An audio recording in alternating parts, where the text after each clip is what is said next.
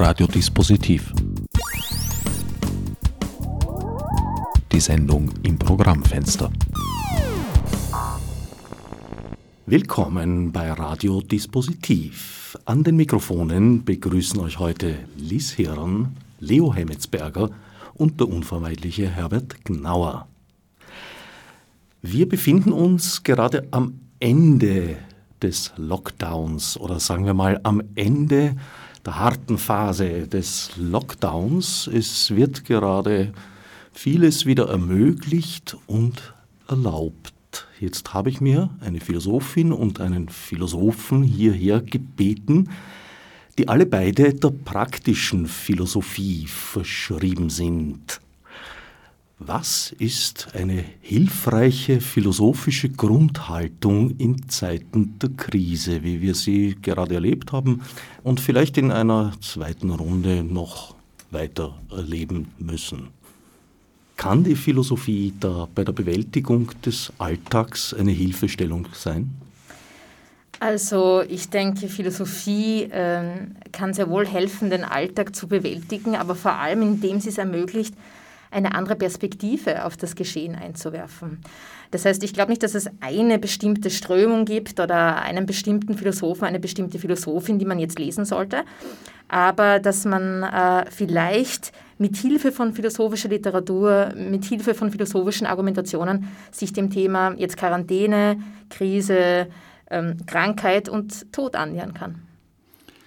Die Philosophie hat immer sehr stark auf Zeitgeschehen reagiert. Und äh, wenn ich einen kurzen Sprung in die Antike mache, dann hat sich, nachdem die antike Polis, also die athenische Demokratie, sich aufgelöst hat und wir zuerst die platonische und auch die aristotelische Schulen hatten, hat sich eine philosophische Strömung entwickelt, die aus der Krise entstanden ist. Und das Wort Krise kommt ja aus dem Griechischen und bedeutet in der Übersetzung Entscheidung, also eine Entscheidung zu treffen. Und die philosophische Schule, die damals in der Auseinandersetzung mit der Krise entstanden ist, ist als die Stoa bekannt geworden. Und äh, die zieht sich durch die Antike hindurch bis in, das, in die ersten Jahrhunderte nach der Zeitenwende.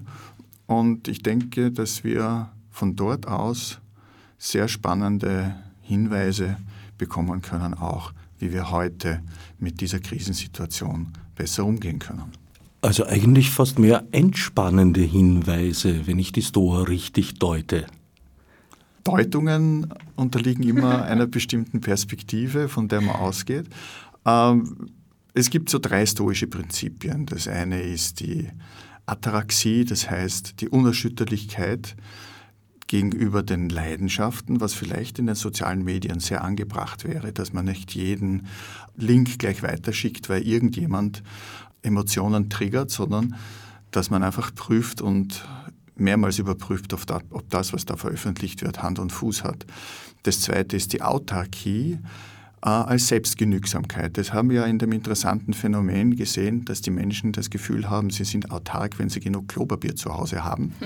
Also das wäre sozusagen ein zweiter Punkt. Und das dritte ist die Apathie, das heißt, dass man genügsam ist im Sinne von, aber das jetzt nicht passiv zu verstehen, sondern vielleicht gehen wir dann noch ein bisschen genauer darauf ein. Aber diese drei Prinzipien haben sich in der Stoa durchgezogen. Die ersten zwei sind mir absolut nachvollziehbar. Unter Apathie stelle ich mir aber eigentlich eine Art Abwesenheit, Teilnahmslosigkeit vor, wie man sie vielleicht erreicht, wenn man zu viel Germ in sich gestopft hat durchaus möglich. Aber das ist ja den Stoa auch oft zum Vorwurf gemacht worden, dass ihr Konzept, also ihr Ideal des ähm, Weisen äh, von Menschen nicht zu erreichen ist. Also das, was sie quasi ähm, wollen, also einen Menschen, der vollkommen leidenschaftslos ist, der in sich ruht, der sich von keinen äußeren Ereignissen erschüttern lässt, das wäre so nicht umsetzbar. Und vor allem äh, stellen dann sehr viele andere Schulen, wie auch zum Beispiel dann die Epikureer und auch die Skeptiker, dann in Frage, ob das wirklich das Ideal sein kann, um eben diese Seelenruhe, diese Ataraxie äh, zu erreichen. Und es gibt aber eine Gemeinsamkeit all dieser philosophischen Schulen, auch das Stoa, die vielleicht sogar im Hinblick auf unsere aktuelle Situation sehr spannend ist. All diese drei Schulen sagen nämlich, äh, dass ein Abstand zur Politik gut ist, um diese Seelenruhe zu erreichen. Das heißt, es gibt auch äh, in den Selbstbetrachtungen von Marc Aurel den Hinweis darauf, dass er selbst als Kaiser und als also bekennender Stoiker auch äh, quasi nicht fähig wäre, diese Weise zu erreichen, weil er eben in einer Regierungsfunktion ist. Das heißt, es gibt hier einen ganz, ganz starken Widerspruch zwischen denen, die regieren, die die herrschen, die Politik ausüben äh, und dann dem Weisen, der quasi da unerschütterlich äh, daneben steht. Und das finde ich auch den kritischen Aspekt in den Richtungen, also dieser Hinweis darauf, dass jemand, der wirklich Seelenruhe erreichen will, äh, quasi nicht an den äußeren Umständen rütteln soll, sondern sich mit seiner Position abfinden soll, dass er das akzeptieren soll, seine Stellung, seine Position in der Welt.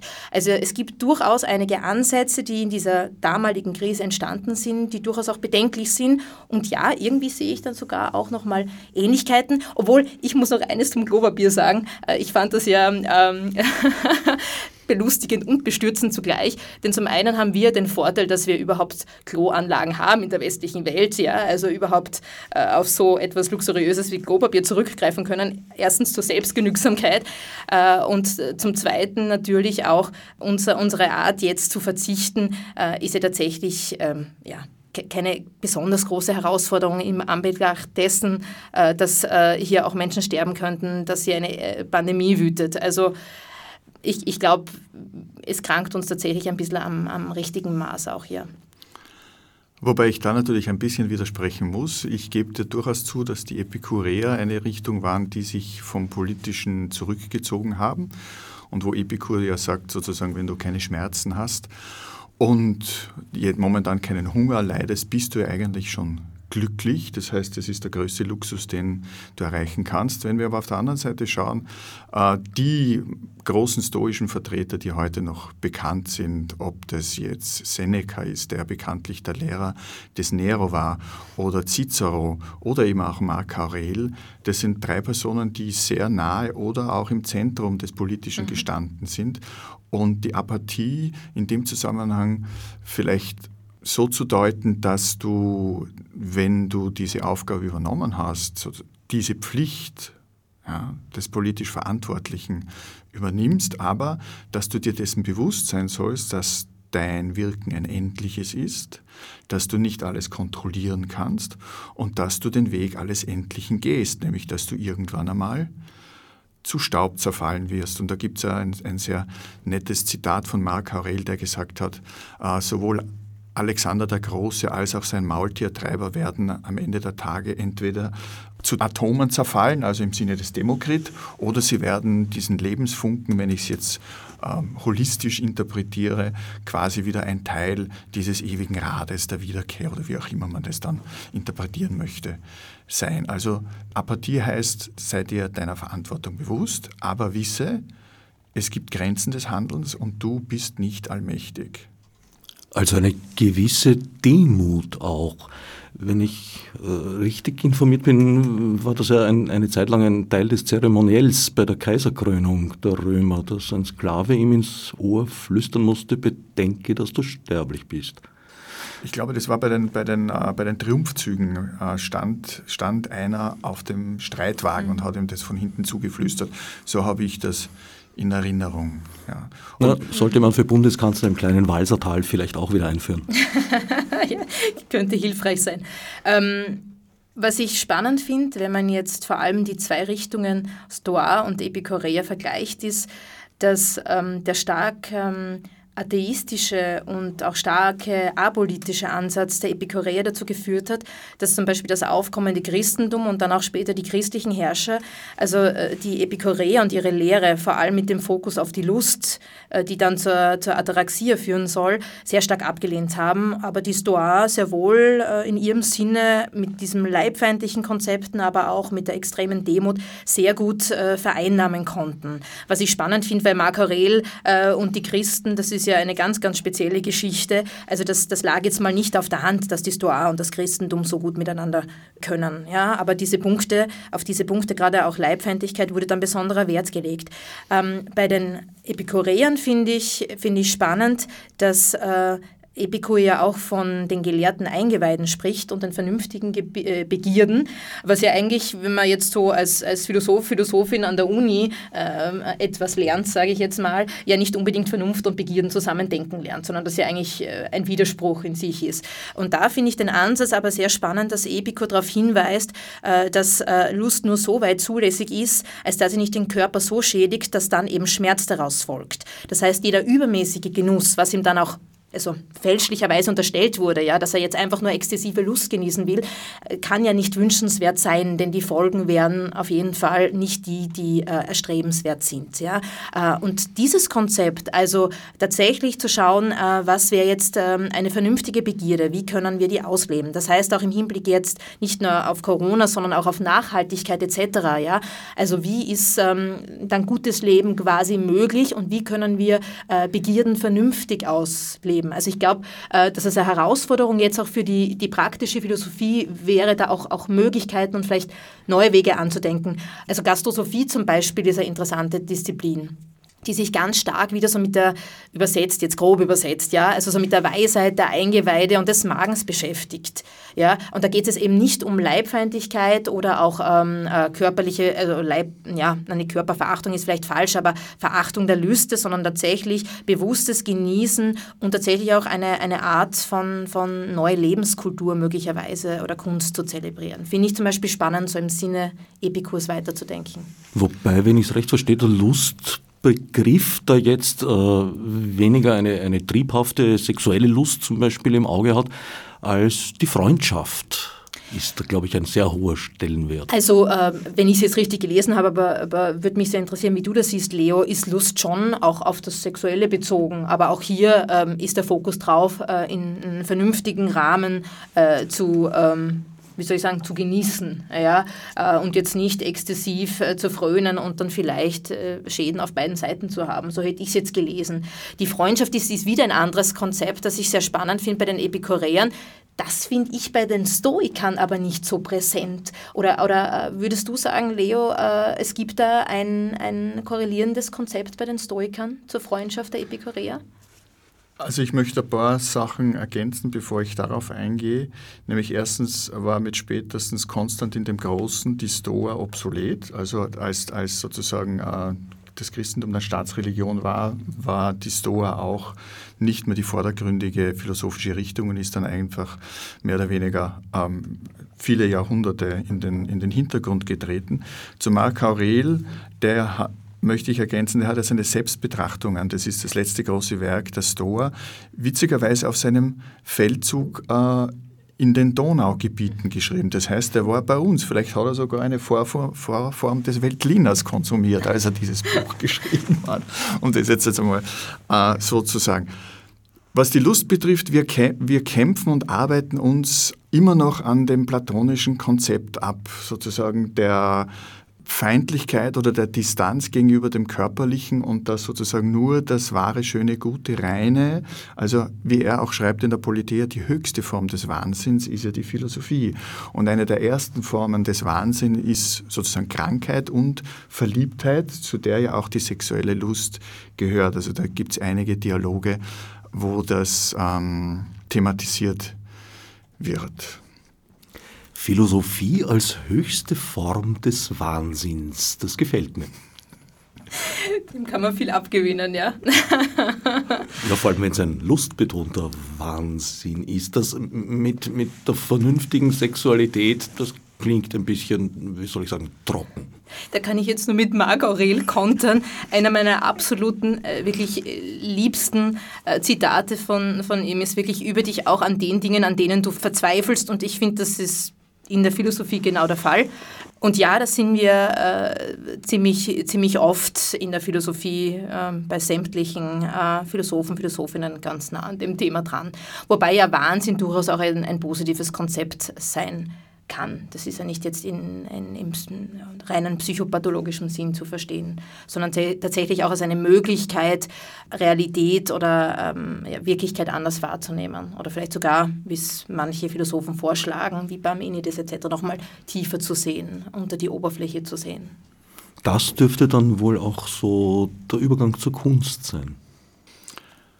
Was ich noch erwähnen möchte, ist, dass äh, die Stoa ein ganzheitliches sozusagen Wirklichkeitsverständnis vertreten hat. Erstens also sozusagen ein kosmologisches Aufeinanderbezogensein, das ja heute in der Komplexitätsforschung äh, wieder ganz, ganz spannend ist, äh, dass man nicht alles mehr oder weniger in entweder oder auseinander dividieren kann. Das Zweite ist die Universalität des Menschseins. Das heißt, dass alle Menschen, egal ob Sklave oder Bürger, Mann oder Frau, gleichwertig sind. Das ist in der Stoa schon angelegt. Und das ist, finde ich, auch äh, ein ganz, ganz wichtiges Konzept, dass man dem seinen entsprechenden Stellenwert gibt. Dass das eigentlich eine Idee ist, die schon sehr, sehr alt ist und die sich in den stoischen Schriften eigentlich durchzieht. Und äh, als dritten Aspekt ist ein interessantes Phänomen, dass die äh, heute bekannten stoischen Denker sehr oft aus der Peripherie gekommen sind. Das heißt, sie haben ihre, ihre Entwicklung nicht in den Zentren der Macht, ob es jetzt Athen oder Rom war, vollzogen, sondern sie sind von außen gekommen. Und ein sehr spannendes Beispiel dazu ist Epiktet. Epiktet war ein Sklave, der einen Herrn hatte, der ihm dann sogar äh, mal sein Bein gebrochen hat. Das heißt, er war im Grunde ein Krüppel und ähm, hat von dort aus sich sehr stark mit dem Phänomen der Freiheit beschäftigt und zwar vor allem äh, mit der inneren Freiheit gegenüber den nicht kontrollierbaren äußeren Umständen und die Haltung, die man kultivieren soll, weil du ja da draußen nicht alles unter Kontrolle hast. Und ich glaube, dass das sehr schön auch in unsere Zeit passt, dass wir mehr oder weniger jetzt durch, die, äh, durch den Lockdown und durch die Maßnahmen äh, in unserer Bewegungsfreiheit, in unserer sozialen Freiheit sehr eingeschränkt uns fühlen. Und dass es vielleicht da ganz gut ist, einmal darauf zu schauen, welche inneren Freiheiten kann ich denn kultivieren, um diesen überschaubaren Zeitrahmen ja, äh, gut hinter mich zu bringen. Du hast es gesagt, nach außen hin nicht alles unter Kontrolle. Seit Freud wissen wir, dass wir auch in, nach innen hin vieles nicht unter Kontrolle haben.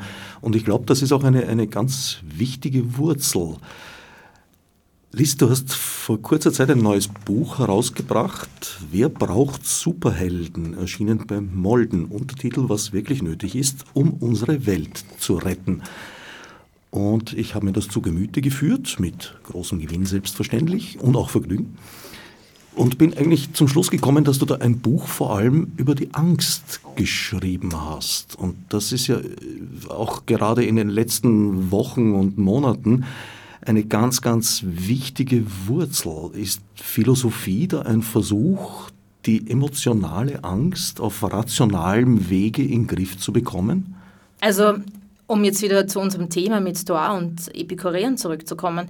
Ich glaube bis zu einem gewissen Sinne ja, obwohl ich glaube, der Fehler ist schon mal äh, das Ziel zu setzen, Angst zu kontrollieren, äh, sondern vielmehr mal zu schauen, und das ist auch ein, ein Ding in meinem Buch, also was ist jetzt berechtigte Angst und was ist eine unberechtigte Angst.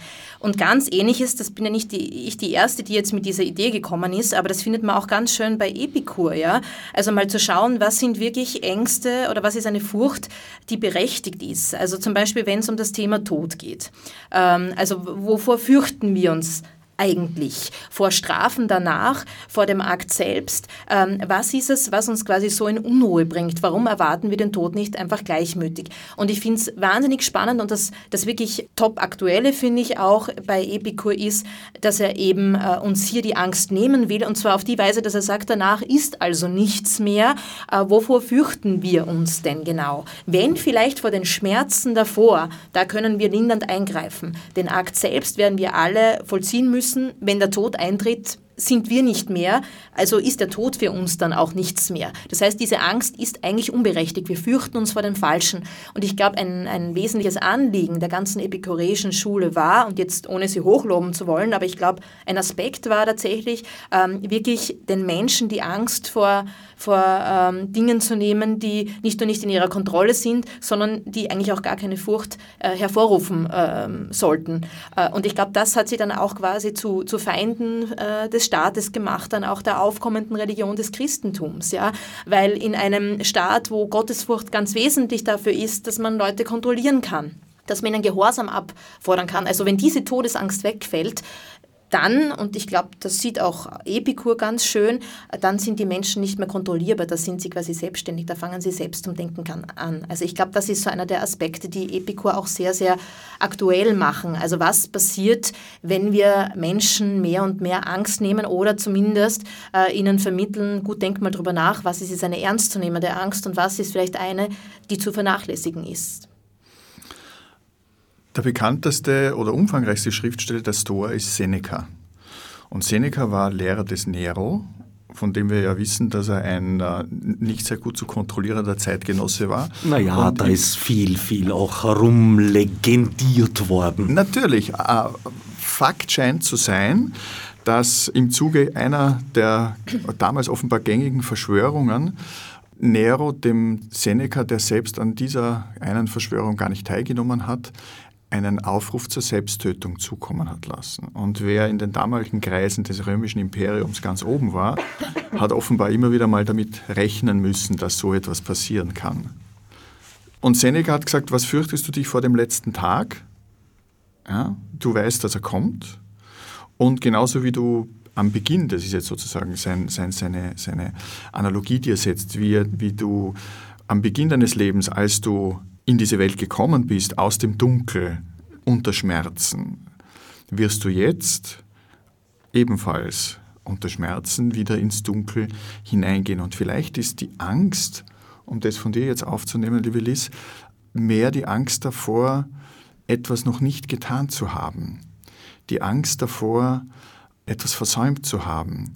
Das heißt, das Leben, und das ist ja auch etwas, was sowohl Epikur als auch die Stoa ganz, ganz wesentlich betont, das Leben nicht zu vergeuden, sondern darüber nachzudenken, was ist das Wesentliche, worauf ich mich konzentrieren soll und wo soll ich meine Aufgabe sehen. Und wenn ich ein kurzes Epiktet-Zitat vorlesen darf. Überschrift, überfordere dich nicht. Wenn du eine Rolle übernimmst, die deine Kräfte übersteigt, so gibst du dir nicht nur hierin eine Blöße, sondern versäumst auch die, die du hättest ausführen können. Das vielleicht als kleiner Hinweis darauf, die Zeit, die bleibt, was wäre denn jetzt noch zu tun? Ja, worin finde ich Erfüllung und kann deshalb dann auch loslassen. Und ich glaube, das haben beide Richtungen, mhm. äh, diesen, diesen Hinweis. Und wir sind ja heute Konsumentinnen und Konsumenten und plötzlich nimmt man uns das weg. Was bleibt denn dann noch? Dann wird's eng. Dann wird's eng. Ja. Im Grunde ist es ja auch eine Art von Seelsorge, die ihr als Philosophen und Philosophinnen betreibt, wenn ihr in euren Praxen durchaus auch Lebenstipps gebt. Dem würde ich radikal widersprechen. Also ich, ich wehre mich ja immer dagegen, dass so Philosophie als Selbsthilfetherapie verkauft wird. Ja. Natürlich ist die, die Arbeit auch äh, mit dem Denken, mit den eigenen Gedanken, auch im Sinne jetzt von Seneca und Marco Aureli dazu auffordern, also an sich selbst zu arbeiten und jetzt äh, nicht mit Philosophie alle anderen verbessern zu wollen, sondern vor allem sich selbst. Das ist schon ein Aspekt, der immer auch im, im Philosophieren drinnen gelegen ist. Aber ich denke tatsächlich, äh, dass es nicht darum geht, jetzt äh, äh, sich, sich selber zu therapieren, sondern tatsächlich einmal äh, analytisch auch die eigenen Gedanken anzuschauen, die eigenen Muster mal zu reflektieren, mal vielleicht zu unterscheiden, was ist wichtig, was ist weniger wichtig. Dass daraus allerdings auch ein, ein emotionaler Bonus rauskommen kann, ja, das ist möglich. Es gibt aber auch genug äh, Beispiele in der Philosophiegeschichte, die eindeutig belegen, äh, dass viele auch den Selbstmord wählen. Ähm, also nein, äh, Philosophieren führt jetzt nicht automatisch gleich zum Glück oder auch die Beschäftigung mit der Philosophie. Aber ich glaube, der Ansatz ist auch jetzt nicht unbedingt ähm, das glücklichste Leben zu führen, sondern tatsächlich äh, ein, ein gutes Leben zu führen im Sinne von äh, auch äh, einer, einer, einer Art von Mäßigung, nicht nur in den Gedanken, sondern auch in der Lebensführung, äh, ein gewisses Maß vielleicht an Empathie und auch ähm, Selbstkritik zu, zu äh, etablieren. Ähm, aber ich, ich glaube, man versteht Philosophie falsch. Das wäre jetzt aber, wie gesagt, meine, meine Meinung, wenn man Philosophie jetzt als, als, als Therapie äh, etablieren wollen würde. Wir sind weder Therapeuten noch Seelsorger. Da bin ich mit der Liz ganz, ganz d'accord. Äh, ich glaube, dass man das sehr stark unterscheiden muss. Und ähm, was wir von der Philosophie oder von den philosophischen Richtungen, ich bin immer, ich habe immer ein Problem damit, von der Philosophie zu sprechen, weil sozusagen die Bandbreite so groß ist. Und auch durchaus äh, widersprüchlich. Und auch ja. durchaus sehr widersprüchlich, genau. Was wir von philosophischen Ansätzen mitnehmen können, vielleicht formulieren wir es so, ist im Hinblick auf ein gutes Leben der sogenannte Weg der Verneinung. Das heißt, was sollte ich denn alles weglassen, das mich daran hindert, dass sich dann möglicherweise ein gutes Leben einstellt. Das heißt, welche sozialen Beziehungen gehe ich ein? Welche beruflichen Entscheidungen treffe ich? Was glaube ich zu meinem Glück zu brauchen? Was behindert mich eher darin, dass ich glücklich werden kann? Was soll ich meinem, du hast von der Gastrosophie gesprochen, was soll ich meinem Körper zuführen? Ja? Das Glas Rotwein oder die Flasche Rotwein oder sonstige Substanzen, die uns temporär scheinbar in andere Sphären entführen. Ist es gut? Was ist das Gute daran? Und äh, ich denke, dass da die Abwägung, das Rationale ein ganz, ganz wichtiger Punkt ist, dass sich im Dialog, im Gespräch, aber auch in anderen Formen praktischen Philosophierens ergeben kann. Orientierung kann die Auseinandersetzung mit philosophischen Positionen geben. Aber die Entscheidung und die Handlung liegt immer beim Gesprächspartner und bei der Gesprächspartnerin. Also keine pastorale Tätigkeit, auch keine therapeutische Tätigkeit, aber eine analytische. Ja, hätte ich gesehen und ich, ich glaube, ich würde es äh, noch erweitern. Also ich, ich denke schon, dass Philosophie auch, oder Philosophie, die Philosophie unter Anführungsstrichen natürlich, schon auch äh, nicht nur ein Mahner sein soll, weil das wird sie schon in diesen moralaffinen äh, Bogen einspannen, aber durchaus auch deskriptiv arbeiten kann, vielleicht auch Fehlschlüsse aufzeigen kann, vielleicht auch zeigen kann, wo, wo äh, ja, Politik äh, fehlgeht, wo Gesellschaft problematische äh, Konzepte verinnerlicht hat, wo vielleicht auch das Individuum problematisch handelt. Äh, aber ähm, ich, ich glaube, was man mitnehmen kann jetzt aus diesen, diesen wirklich alten philosophischen Schulen, ist tatsächlich mal diesen Anfang zu machen mit sich selbst und mit dem eigenen Denken. Ich glaube aber, dass es wichtig ist in der praktischen Philosophie, dass wir nicht nur bei uns selber und unserer eigenen Selbstverbesserung unter Anführungszeichen stehen bleiben, sondern tatsächlich auch ähm, ja, das rundherum, ja, also unseren sozialen Kontext äh, nicht aus den Augen verlieren dürfen. Also das heißt, auch hier handlungsfähig bleiben. Und da war die Stoa eben eine der Richtungen, die sehr stark auf das Gebiet der Sprache, also Logos heißt ja im Griechischen jetzt nicht nur Logik, sondern das hat mit Sprache, das hat auch mit Weltvernunft, also das ist ein Begriff, der ein sehr großes Spannungsfeld hat. Damit hat sich die Stoa ganz zentral beschäftigt, weil Sprache, um jetzt einen zeitgenössischen Philosophen zu zitieren, Sprache ist Handlung. Das heißt, in der Art und Weise, in der ich spreche, die Begrifflichkeiten, die ich verwende, die Deutungshoheit, die ich bestimmten Begriffen gebe, führt dazu, dass ich ein Weltverständnis daraus konstruiere. Und damit sind wir ja dann auch mit propagandistischen äh, oder ideologischen Entwürfen konfrontiert, wo die Philosophie oder philosophisches Denken ganz radikal diesen Sachen auf den Grund gehen kann und sie auch dekonstruieren kann und auf logische Fehlschlüsse, so wie du es gesagt hast, nämlich zum Beispiel, äh, dass es kein allgemeines äh, Menschenbild in dem Zusammenhang gibt, dass einfach Dichotomien eingeführt werden, die äh, jeglicher Grundlage entbehren, wie wir das in den politischen Ideologien der letzten 200 Jahre immer wieder erlebt haben, die aber selber auf gewisse philosophische Grundpositionen rekurrieren. Das heißt, das Feld bleibt offen man kann die Stoa auch nicht jetzt einfach in die Jetztzeit äh, übersetzen, weil äh, Friedrich II. mit seiner Aussage, dass er der erste Diener seines Staates ist, ja, das war ein absolutistischer Herrscher. Ich weiß nicht, ob äh, das sozusagen ja vielleicht Erdogan oder ich weiß nicht, wer sonst äh, für sich behaupten möchte. Also da muss man dann schon vorsichtig sein, um dann nicht in diverse Fallen hineinzufallen.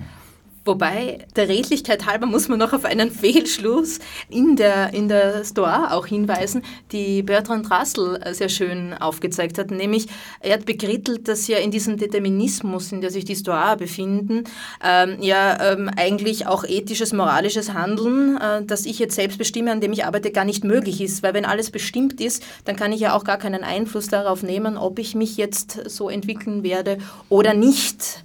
Und er damit dann gesagt hat, na gut, also entweder gibt es da einen Fehlschluss oder ein Missverständnis oder ähm, ja, tatsächlich äh, müssen wir ja, die Stoa da auch äh, oder die jetzigen Stoa-Nachfolger auch in die Pflicht nehmen. Aber ich glaube, ich finde diesen Aspekt mit diesem Determinismus ganz, ganz wichtig oder einen entscheidenden Aspekt, denn der macht ja dann auch aus, ob wir wirklich frei unter Anführungszeichen an uns arbeiten können. Wenn das nicht gegeben ist, dann ist ja eigentlich die ganze Stoa zwecklos.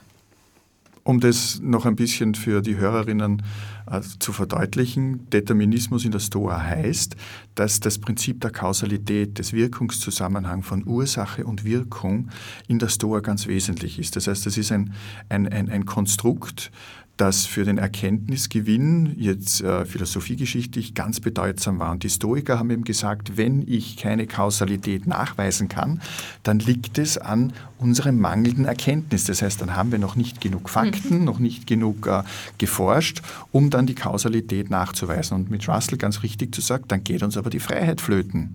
Wenn es nur das Prinzip der Kausalität gibt das heißt, es ist alles determiniert, dann gibt es keine Freiheit. Und das ist dieser Vorwurf, der den, den Stoikern ähm, gemacht worden ist. Und in den momentan veröffentlichten Informationen, die uns von unseren gewählten äh, Regierungen übermittelt werden, spielt die Kausalität, sprich auch das sich orientieren an äh, Zahlen und Fakten, eine sehr wichtige Rolle. Und sehr oft ist in diesen Verlautbarungen einfach ähm, weder Ambivalenz noch Ambiguität gefragt, weil das eben zu Verunsicherungen führt, was verständlich ist, weil auf der anderen Seite ja ein unglaubliches Verwirrungsmaschinchen abläuft in den sozialen Medien. Das heißt, Kausalität und Klarheit in den Formulierungen ist einerseits gefordert, ist aber auf der anderen Seite zu wenig um dem Phänomen in seiner Vielschichtigkeit gerecht zu werden. Es ja. gibt einen Grund, warum die dritte Schule, die berühmt war damals, nämlich die Skeptiker,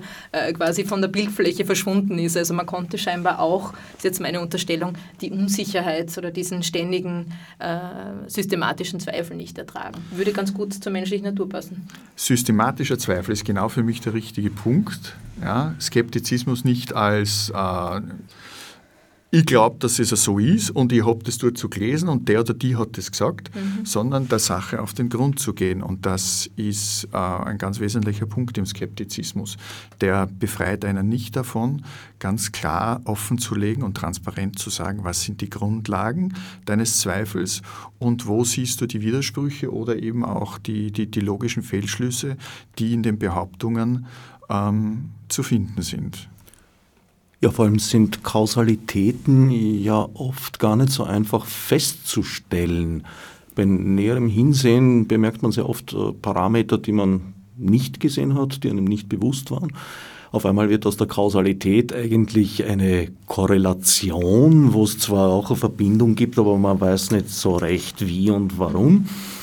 Und da wird uns auch eine menschliche Eigenschaft, äh, ja, wie soll man sagen, wie so viele menschlichen Eigenschaften äh, birgt sie sowohl sehr, sehr Positives und, und gute Wirkungen als auch fatale. Und das ist dieser Mechanismus, dass wir sozusagen eine chronologische Kausalität sehr oft interpretieren. Das heißt, auf Ereignis A folgt Ereignis B und daraus schließen wir, B wurde von A verursacht, was aber sehr oft überhaupt gar nichts dann miteinander zu tun gehabt hat, wie spätere Generationen oft erst feststellen können und manchmal auch nicht. Genau. Stimmt, absolut. Und es gab ja auch schon äh, mit, mit den äh, Empiristen und vor allem auch mit David Hume ja einige, die das schon mal sehr, sehr klar auch äh, aufgeschrieben haben und auch diskutiert haben. Ähm, das ändert aber nichts drin, dass in der Lebenspraxis, in der gelebten Praxis äh, natürlich die Anwendung all dieser, dieser ich sage jetzt nicht Weisheiten, weil es soll nicht abwertend gemeint sein, ja, aber all diese Erkenntnisse, ähm, ja, dass das nicht berücksichtigt wird oder nur teilweise berücksichtigt wird. Natürlich, wir müssen ja auch handlungsfähig bleiben. Äh, wir haben nicht immer Zeit, alles vollkommen bis zum Kleinsten durchzudenken. Ähm, auch der Hinweis auf die Apathie. Natürlich, ja, schön wäre es, wenn wir also diesen, diesen Zustand immer hätten, dass wir hier auch ähm, äh, unerschütterlich wären. Ähm, aber wie gesagt, ich glaube, wir, wir, wir bräuchten den realistischen Blick drauf, wie können wir damit umgehen, dass wir eben alle Affekte nicht abschalten können und wie können wir uns, und damit meine ich jetzt wirklich auch äh, uns alle, also mich, mich auch eingeschlossen, ja, wie können wir auch diese ja, diese internen Fehlschlüsse auch vielleicht austricksen oder umgehen oder uns vielleicht auch da irgendwie, ähm, ja, na, ich bleibe bei austricksen. Eigentlich passt austricksen ganz gut. Ich möchte in dem Zusammenhang auf einen Fehlschluss hinweisen, dass jetzt in den sozialen Medien sehr viel davon gesprochen wird, dass diese Krise jetzt dazu führt, dass wir äh, das, endlich das Zeitalter des Wassermanns betreten, dass wir jetzt äh, äh, alles nachhaltig gestalten werden, dass wir unser Wirtschaftssystem jetzt umstoßen werden, dass jetzt irgendwie alles äh, in kürzester Zeit eitle Wonne sein wird. Wenn wir uns die Krisen anschauen, ich spreche jetzt von der Wirtschaftskrise 1987, ich spreche von der Wirtschaftskrise in den 90er Jahren, ich spreche von 9-11, ich spreche von der Wirtschaftskrise 2008, dann war es in der Regel so, dass relativ schnell die beharrenden Kräfte äh, wieder die Oberhand gewonnen haben und äh, dass man sich durch äh, Matthias Horks hat auch ziemlich am Anfang gleich so ein äh, wunderschönes Zukunftsbild gemalt, wie ein Zukunftsforscher äh, ist ja seine Profession, aber es wäre ganz interessant, seine bisherigen Vorhersagen in den letzten 30 Jahren zu überprüfen, wie oft er dann wirklich die Sachen auf den Punkt getroffen hat.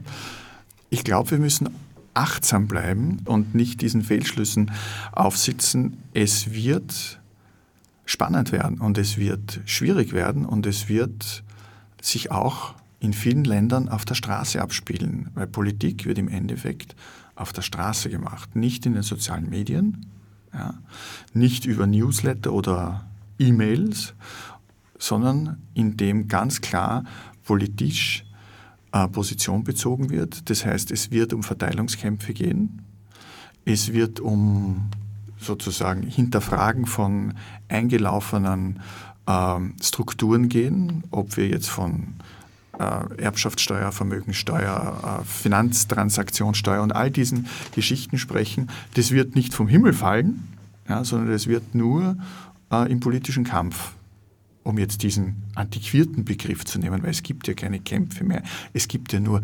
Mitbewerber im euphemistischen Sinne. Ich ja, glaub, das ist halt so, wenn das Ende der Geschichte mal eingetreten ist. Aber jetzt machen wir nicht wieder einen Fukuyama-Exkurs wie letztes Mal, obwohl ich ihn sehr amüsant gefunden habe. Ein sehr wichtiger Begriff, der heute schon gefallen ist und der mir auch im Zusammenhang mit dem, was du jetzt gerade gesagt hast, einfällt, ist der soziale Kontext. Und das ist gerade etwas, was sich in den letzten Wochen begonnen hat, sehr fundamental zu verändern. Das beginnt bei eigentlich Kleinigkeiten, wir geben uns nicht mehr die Hand, äh, geht dann weiter darin, wir werden uns vielleicht bald mal ohne Masken gar nicht mehr erkennen auf der Straße. Momentan ist noch umgekehrt. In was für eine Richtung marschieren wir hier? Du schreibst in deinem Buch äh, sehr zutreffend, dass das Internet keine Beziehungen zwischen Menschen aufbaut, aber Verbindungen. Und die sind ja wohl die Grundlage, die Voraussetzung für Beziehungen. Naja, was, was ich äh, jetzt spannend finde oder was ich jetzt beobachte, ich bin ja auch mittendrin, ja, bin ja nicht da irgendwo isoliert, nur in meinem kleinen Raum, äh, ist schon auch die, die Rolle des... Ähm, des Körpers. Ja? Ähm, also als ich das Buch geschrieben habe, war ja, war ja die, die Pandemie noch in weiter Ferne. Äh, und ähm, ich kannte zwar Menschen mit Masken, vor allem aus anderen Ländern, ähm, im Sinne von ähm, Hygienepräventionen in verschiedensten asiatischen Ländern. Ähm, aber ich wusste nicht, wie es ist, wenn dann wirklich 90 Prozent der Menschen Maske tragen. Was kann ich jetzt sagen? Ich sehe halt, dass im Moment so dieses ähm, Gefühl aufsteigt, der andere ist ähm, eine Bedrohung für mich, aber jetzt gar nicht äh, jetzt unbedingt im sozialen Kontext, sondern tatsächlich sehr physisch, sehr biologisch eine Bedrohung. Ähm, wir sind jetzt dem auch ausgesetzt, vielleicht auch, ich, ich nenne es immer gern Ego-Kränkung, also irgendwie hatte ich schon das Gefühl, äh, wir hatten äh, den Eindruck eines, eines äh, super tollen medizinischen Systems, einer großen Sicherheit, also ähm, Pandemie Pandemien, Epidemien haben für uns keine Rolle gespielt. Also Epidemien äh, fanden woanders statt. Ich erinnere nur an die Ebola-Epidemie. ich meine, äh, das war eine sehr große Epidemie, aber wie gesagt, für uns jetzt nicht wirklich interessant, weil äh, zu weit weg und Menschen aus diesem Land sind jetzt nicht unbedingt die, die so leicht ein Visum für andere Länder bekommen. Äh, also das, das hat uns alles quasi nicht interessiert. Wir fühlten uns da irgendwie sicher. Und jetzt plötzlich, nach so vielen Jahrzehnten, habe ich das Gefühl, ähm, kommt uns jetzt unter, dass unser Körper ja doch verletzlich ist. Und zwar auf eine ganz, ganz seltsame Art und Weise und sehr, sehr abrupt. Und plötzlich sind die anderen auch die potenziellen Virusträger, denen wir uns jetzt auch nicht mehr so unbeschwert nähern können, wie wir es ja eigentlich gewohnt waren oder wie wir es sogar als unter Anführungszeichen als unsere Kultur gesehen haben, dass wir es tun.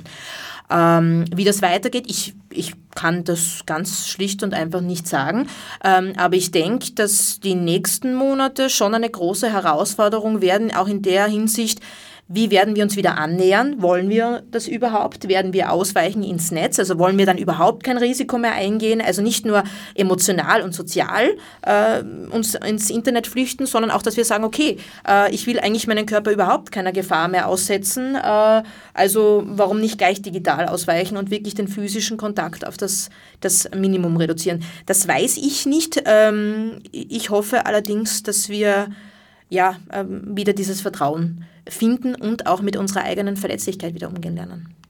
Physischen Verletzlichkeit, wohlgemerkt jetzt vor allem.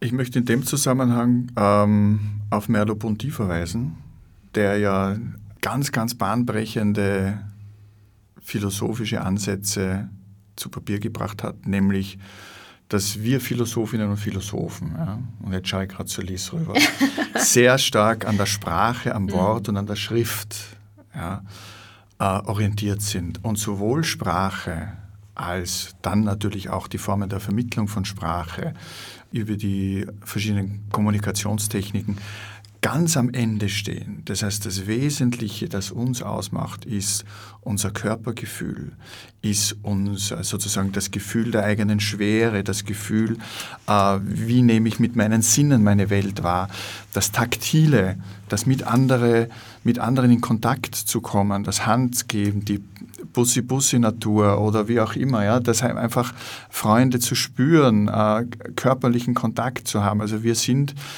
zutiefst soziale Wesen und das gehört einfach zu unserer menschlichen Natur dazu. Insofern halte ich das für einen ganz, ganz scharfen Schnitt, dass das jetzt im Zuge dieser Maßnahme notwendig war. Ich halte es aber auch für ganz wesentlich, dass das, sobald es nur irgend möglich erscheint, wieder zurückgenommen wird. Weil äh, auch im Hinblick auf die Kinder, auch im Hinblick auf Jugendliche, die die erste Krisensituation in ihrem Leben jetzt erleben. Und ich weiß das bei mir selber, wo wir quasi, äh, mein Sohn sozusagen bei seiner Mutter war und in der, Anfang, in der Anfangszeit des Lockdowns und dann das Aufeinander zugehen, wo es ganz selbstverständlich ist, dass man einander umarmt, dass man sozusagen sie einander drückt und ein Bussel gibt und so weiter und so fort. Und plötzlich bleibt man in der Distanz. Damals zuerst ohne Masken, dann mit Masken. Und das macht was mit uns. Und äh, ich halte es für sehr problematisch, das äh, in irgendeiner Form politisch zu instrumentalisieren. Möglicherweise wird der bisher gewohnte Händedruck bei Begrüßung und Verabschiedung äh, sozusagen eine aussterbende Kulturtechnik. Naja, also äh, wenn ich, wenn ich jetzt mal äh, nochmal mich daran erinnere, was ich heute gelesen habe, nämlich dass auch äh, Reden ähm, sehr problematisch ist, äh, weil man feststellen kann, äh, vor allem Je temperamentvoller man redet, aber auch normales Reden ohne Maske in einem geschlossenen Raum äh, ist durchaus äh, möglicherweise, ich sage jetzt immer möglicherweise, weil was weiß man jetzt schon zu 100 Prozent wissenschaftlich, äh, auch höchst ansteckend ist. Das heißt, wir sind jetzt nicht nur bei der Frage, mein Gott, können wir nicht mal auf den Händedruck verzichten, können wir nicht auf die Umarmung verzichten, können wir nicht auf Bussi-Bussi verzichten, das, das klingt dann immer übertrieben, wenn man sagt, man will das, ja, obwohl ich da dem Leo zustimme. Ich halte das für wesentlich, dass wir eben auch körperliche Wesen sind und nämlich auch denken mit dem Körper und dass nämlich Denken nicht nur dann nur im Gehirn stattfindet, sondern tatsächlich eine, eine ähm, ja, körperliche Aktion ist, die wirklich den gesamten Körper betrifft. Ja. Aber ich war schon schockiert, wie ich dann gelesen habe, naja, eigentlich äh, müssen wir davon ausgehen, äh, dass wir auch Maske beim Sprechen in Räumen tragen müssen. Also der Sicherheitsabstand wird so nicht reichen. Die Keime können zwölf Minuten oder so, wenn ich mich richtig erinnere, überleben. Äh, jetzt egal, ob das jetzt fünf Minuten, zwölf Minuten, zwanzig Minuten sind, fand ich sehr spannend, dass also alle Aktionen, die uns auch wirklich ähm, ja, menschlich machen, ja, die wesentlich für unser Zusammenleben sind, ja, ähm, die stehen jetzt quasi da unter Anführungszeichen unter Beschuss. Ähm, jetzt nicht nur durch diese Verordnungen, sondern eben auch durch diese gesundheitliche Ausnahmesituation. Und ja, das stimmt mich schon äh, nachdenklich, äh, weil, ähm, wie gesagt, äh, gerade wenn ich an Kinder denke, an Unterricht denke, ja, ähm, wie viel auch vermittelt wird, dadurch, dass man das gesamte Gesicht sieht beispielsweise, dadurch, dass man wirklich frei miteinander kommunizieren kann, dass man sich angreifen kann. Ja. Also ja, das glaube ich schon, dass das Folgen hat, die wir aber vielleicht möglicherweise erst im nächsten Jahr oder in den nächsten Jahren spüren werden. Ähm, aber ich, ich gehe mit dir, Leo. Ich würde mir auch wünschen, dass äh, so schnellstmöglich diese Maßnahmen wieder aufgehoben werden. Wenn ich aber jetzt mal äh, rein aus, aus, aus den virologischen Berichten mir das anschaue, ja, und ich bin jetzt nicht vom Fach, weit nicht, äh, schaut es eher so aus, dass uns dieses Virus wahrscheinlich begleiten wird, vielleicht sogar für immer. Und jetzt stellt sich halt für mich die spannende Situation, wie werden wir da als Gesellschaften ähm, darauf reagieren? Also wird uns irgendwann das Risiko ähm, wieder wert sein, miteinander auch ohne Maske etc ohne Desinfektionsmittel miteinander äh, zu korrespondieren, uns zu treffen, zu kommunizieren? Oder äh, werden wir die Dinge radikal ändern und sagen, wir möchten das Risiko so weit minimieren, dass wir wirklich Austausch auf ein Minimum beschränken? Ich, das kann ich nicht sagen. Ich bin sehr gespannt, wie wir das diskutieren werden und was sich da ergeben wird zukünftig. Ich nehme es mit Hölderlin. Wo Gefahr ist, ist das Rettende auch. Ich glaube, dass es ganz wichtig ist, dass wir uns der Risiken bewusst sind und dass der Mensch oder die Menschheit in ihrer Geschichte schon sehr viele Gefahren, äh, vor allem auch durch die Wissenschaft und die wissenschaftliche Forschung und die Erkenntnisse und im Zuge einer vernünftigen Gesundheitspolitik meistern gelernt hat, was die Hygiene betrifft, äh, was die Impfungen betrifft, aber auch was sozusagen das soziale Miteinander in Ausnahmesituationen betrifft. Weil äh, Social Distancing ist ja nichts Neues. Ja, Gab es ja seit Jahrhunderten ist das bekannt, dass sozusagen das eines der wichtigsten Mittel ist, um eine Verbreitung äh, zu verhindern, abgesehen von den äh, Hygienemaßnahmen je nach technischen Möglichkeiten in der damaligen Zeit. Und die waren immer temporär. Und wenn es vorbei ist, dann gehen wir wieder auf ein Bier dann dürfen wir einander wieder umarmen und im sozialen Miteinander es so handhaben, wie es schon früher gewesen ist. Ja, da bin ich auch guten Mutes. Ich glaube auch nicht, dass äh, sich sämtliche Chöre des Landes, und davon gibt es einige, auflösen werden, weil das ist wahrscheinlich so ziemlich die äh, intensivste Virenschleuder, die man sich vorstellen kann. Leo äh, schüttelt den Zeigefinger. nein, nein, du kannst nein. eine noch intensivere. Nein, ich habe, ich habe, nein, das, es gibt ein wunderschönes YouTube-Video von einem Opernsänger, der sozusagen die Arie des Othello singt. Gibt es mehrere, aber. Genau. Nicht zum Beispiel und die Kerze bewegt sich nicht, genauso wie sie sich bei Trompetern und Posaunisten nicht bewegt. Na gut, also ich kann dir aber aus eigenem Erlebnis äh, schildern, äh, kleiner privater Chor, 16 Leute, einer war krank, drei Tage später waren es alle. Ja, es funktioniert ziemlich gut. Mein Vater war Chorsänger. Dann war es vielleicht nicht das Chorsingen, sondern es war die, das enge Zusammenstehen und Natürlich, aber miteinander Hand geben und so weiter und so fort, aber nicht das Singen selbst. Naja, beim Singen selbst, so aus voller Kehle, wenn du ein Virus hast wie eben äh, dieses, SARS-CoV-2, das vor allem so im Rachenbereich sitzt, na selbstverständlich schleuderst das beim Singen raus, Länge mal Breite. Also ich habe viel gesungen in meinem Leben. Oh ja, doch, wenn du laut singst, kommt das schon. Aber gut, ich denke schon, dass es ein Bedürfnis gibt äh, nach physischer Begegnung. Das sehe ich auch jetzt durchaus äh, bei Videoconferencing, das im privaten Bereich am Anfang fanden das alle sehr spannend und interessant. Ja, das aber dann verkleckert. Und wenn man die Leute gefragt hat, warum, haben sie gesagt, naja, es kommen irgendwie so, so die Gespräche, wie man es eigentlich haben will, nicht wirklich zu, zustande. Weil es spricht dann entweder alle durcheinander, dann versteht niemand niemanden, oder es spricht eine Person, dann müssen alle der zuhören. Das, das ist nicht so, wie wenn man äh, einen wirklich realen physischen Austausch vor Ort hat. Ja, das hat man ja früher auch immer so gesagt. Ja? Also wie es noch keine wissenschaftliche Untermauerung gab, ähm, gab es natürlich die Rede davon, dass von Angesicht zu Angesicht natürlich das etwas anderes ist. Das kann man jetzt aber auch genauso messen und feststellen, dass einfach andere Gehirnareale angesprochen werden oder auch äh, wesentlich mehr Nervenzellen stimuliert werden im Kopf, als wenn ich jetzt quasi Messages schreibe oder jetzt vielleicht zoome. Ja? Ähm, also ich finde es auch sehr, sehr unbefriedigend, aber genau auch aus dem Grund, weil bei so einem Akt natürlich auch der ganze Körper eine Rolle spielt. Und weil, jetzt, äh, weil du jetzt schön den, den Merleau-Ponty auch nochmal darauf gebracht hast. Es gibt ja auch dann Philosophen, gerade äh, auch im 19. Jahrhundert, die ganz, ganz stark auch auf, auf den Leib und den Körper verweisen und sagen, es gibt auch Geruch und Geschmack etc. Ja? Also nein, es ist jetzt nicht nur diese, ähm, dieses abstrakte Vernunftwesen, das damit beim anderen zusammentrifft, sondern wir nehmen immer alles wahr. Es entgeht uns wahnsinnig vieles auch.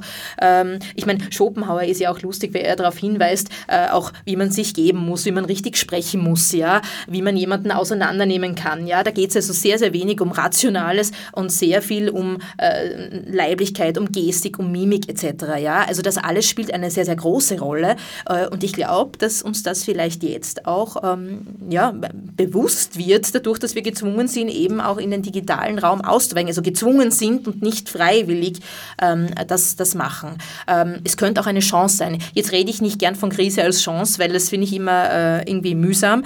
Ähm, aber äh, ich glaube, äh, dass das vielleicht eine Möglichkeit wäre, mal wieder auch Körperlichkeit ähm, schätzen zu lernen. Und zwar in wirklich in der ganzen Fülle. Also nicht nur als Körperlichkeit ist okay, wenn es mir Spaß macht und wenn es keine Schmerzen verursacht, sondern nur Lust macht, sondern ja, Körperlichkeit ist auch Risiko. Es hat mit Krankheit, mit Tod, Vergänglichkeit zu tun. Das gehört aber auch dazu und wie wir es auch aus der antiken Philosophie kennen bei vielen Philosophen, ist wesentlich dafür, dass wir diese oder eine dergestaltige Lustempfindung haben.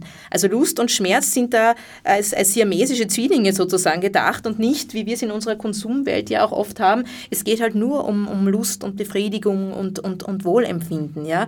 Ähm, also insofern könnte das auch eine Möglichkeit sein, ähm, nicht nur an sich da zu arbeiten, sondern auch das eigene Bewusstsein vielleicht zu schärfen und auch gesellschaftlich da einen Diskurs zu starten.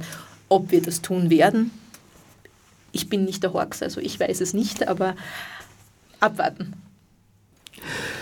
Naja, da spielt die, die Maske natürlich auch sehr viel mit, mhm. wie ich äh, aus meiner Schauspielausbildung noch erinnerlich habe kann man Masken sehr gut dafür verwenden, die Mimik zu neutralisieren. Und auf einmal muss man mit dem ganzen Körper seinen Ausdruck zu Wege bringen. Bei den Masken, die wir jetzt verwenden, wandert das, glaube ich, eher in die Augen. Vielleicht werden wir ein besser entwickeltes Sensorium für Blicke haben demnächst. Sowohl äh, aktiv als auch passiv, vielleicht aber auch nicht. Was sich auf jeden Fall geändert hat, bereits jetzt, glaube ich, kann man das sagen, ist, dass sich Arbeitstechniken sehr schnell entwickelt haben im digitalen Raum. Äh, und Werkzeuge sind ja nie nur Mittel zum Zweck, sondern sie verändern ja auch die Lebens- und Wesenswelt, sage ich mal, ein bisschen pathetisch. Das heißt, äh, ich glaube schon, dass äh, Videoconferencing künftig eine stärkere Rolle spielen wird als bisher. Ich glaube auch, dass Homeoffice eine stärkere Rolle spielen wird als bisher. Da muss ich jetzt kurz einhacken, weil das natürlich schon eine, ein Blickwinkel ist, der Und hier sitzen drei geistigen Arbeiterinnen und Arbeiter, die äh, mehr oder weniger von zu Hause aus äh, sozusagen sich äh, einbringen und verwirklichen können. Äh, ich möchte auf die systemrelevanten Berufe hinweisen, sei es im Gesundheitsbereich, sei es in der Logistik, sei es in der Nahversorgung äh, wo es einfach auch um Körperlichkeit geht. Also es ist äh, Homeoffice an der Supermarktkasse, wird sich wahrscheinlich längere Zeit noch nicht realisieren lassen. Und es gibt einfach Felder oder wenn es um äh, Mistkübler geht, ja, wenn es darum geht, einfach essentielle Grund Strukturen unsere, unseres gesellschaftlichen Apparates aufrechtzuerhalten. Das schafft man nicht vom Homeoffice aus, das schafft man nicht aus der Distanz aus, sondern da muss jemand hingreifen, reingreifen, tragen, tun und sich physisch im Raum bewegen. Wobei bei Systemrelevanz muss ich ganz schnell noch, und da wirst du mir sicher dann zustimmen, ja, auch die Kultur- und Kunstschaffenden reinnehmen, ja. Weil nämlich, wenn ich mir jetzt überlege, was mir in dieser Zeit der Quarantäne und Isolation geholfen hat, dann war ich natürlich glücklich dass ich weiß, es gibt eine gute Gesundheitsvorsorge, es gibt die Müllabfuhr, äh, es gibt äh, die Verkäuferinnen im Supermarkt. Aber ganz ehrlich, ohne Musik, Filme, äh, Lesen etc. wäre es nicht auszuhalten gewesen. Also ich, ich glaube auch, äh, dieser Fokus drauf, also was brauchen wir, um zu überleben, der ist wichtig. Aber trotzdem auch, wozu wir überhaupt überleben wollen, all diese Berufe sind ja jetzt auch da an Messerschneide gekommen und die brauchen halt auch ihren Körper. ja. Und da gibt es eben dieses Risiko auch, weil eben die Körperlichkeit so entscheidend ist. Aber wenn ich mir überlege, also ohne diese systemrelevanten, unter Anführungszeichen systemrelevant, ich, ich finde den Begriff immer, immer ganz böse, ähm, äh, wäre das nicht auszuhalten gewesen. Ja. Also insofern, ähm, wir haben, glaube ich, auch einige jetzt erkannt, und das freut mich ja besonders, dass auch äh, Pädagogen und Pädagoginnen sehr, sehr systemrelevant sind und dass es halt nicht so lustig ist, wenn man dann mal sieben, acht Wochen äh, mit Kindern daheim ist und diese Aufgaben zusätzlich übernehmen muss. Also ich glaube, ähm, wir haben erkannt, dass es gar nicht so leicht ist zu sagen, wer gar nicht relevant ist. Äh, einige böse Zunge sagen dann, Hedgefondsmanager wären da sehr weit oben auf dieser nicht relevanten Liste. Ähm, aber um um jetzt nicht zu zynisch zu werden, ähm, ja, man muss auch dann wissen, wozu man überlebt und braucht eben genauso auch diese Berufe. Ja, bin ich ganz bei dir. Äh, wobei äh, das Messers Schneide vielleicht nicht der richtige Ausdruck ist. Ich glaube, dass viele Künstlerinnen und Künstler momentan gerade über die Klinge springen. Und das, da geht es nicht mehr um Messerschneide, ja. sondern da geht es wirklich um ja. viele leben ohnehin von äh, im angewandten Prekariat mhm. und sind nur äh, sozusagen über Buchung und Buchung und Live-Performances im, im, im, Miteinander ähm, sozusagen äh, tätig und leben ihr gutes Leben in dem Sinne. Und das ist jetzt ganz radikal beschnitten worden und mhm. einfach nicht mehr möglich. Und es ist auch noch gar nicht lang, klar, welche Perspektive Sie haben jetzt bis in den Herbst oder in den Winter hinein. An dieser Stelle vielleicht ein kleiner Sprung aus der Sendung heraus äh, in die Richtung, was diese Sendung eigentlich ursprünglich hätte sein sollen. nämlich die Ankündigung eines, nicht nur eines Live-Events, einer ganzen Nacht voller Live-Events. Langjährige Hörer und Hörerinnen dieser Sendereihe wissen bereits, worum es geht. Die Nacht der Philosophie, die jetzt nicht abgesagt, aber hoffnungsfroh in den Herbst verschoben wurde. Genau, und äh, es wird auch da eine Adaption geben, weil dadurch, dass viele Mitwirkende ja jetzt auch in der Planung ihrer Termine, was den Herbst betrifft, äh, sich nicht auf einen Tag oder einen Abend einigen konnten, wird es nicht die Nacht der Philosophie, sondern es werden die Nächte der Philosophie beginnt am 17. November bis zum 19. November, der bekanntlich der Tag, der internationale Tag der Philosophie ist. Das heißt, werden die Veranstaltungen, und ich bin gerade sozusagen dabei, das Ganze ähm, in, eine, in eine Form zu bringen, werden es drei Abende sein, in, hauptsächlich in Wien, aber auch in Baden, auch in Innsbruck, auch in Graz wird was stattfinden. Und ähm, es werden drei Abende sein, an denen diese Veranstaltungen diesmal aufgeteilt werden, was den Vorteil hat, dass man äh, mehrere Veranstaltungen besuchen wird können, wenn es über drei Tage geht. Ich bin gespannt auf die Sendung im Herbst, in der wir das dann alles erklären und ankündigen werden. Liz, du hast ein neues Betätigungsfeld entdeckt, habe ich gesehen. Ja, also ich entdecke immer mal wieder Felder für mich. Nein, aber du, du spielst jetzt auf den Podcast, Podcast an. an. Jawohl. Habe ich es erraten. Ja, stimmt, ja. Ähm, man hat mich quasi dazu gezwungen und in unendlicher stoischer Ruhe habe ich dann gesagt, gut, ich probiere das aus. Ähm, mal schauen, ob ich, ob ich irgendwie daran scheitere oder, oder äh, ob es da Menschen gibt, die zuhören, die mitmachen, die Fragen schreiben. Und da es diese Leute gab, die schreiben und zuhören, ähm, mache ich jetzt mal weiter. Philosophieren mit Hirn. Unter der wirklich wunderbaren Webadresse ohwow.eu zu finden. Selbstverständlich sind die Links auf dem Website des Freien Radios eures Vertrauens bei dieser Sendung vermerkt. An dieser Stelle bedanke ich mich bei meinen Studiogästen Lies Hirn und Leo Hemmetsberger für das Gespräch und freue mich auf weitere Fortsetzungen.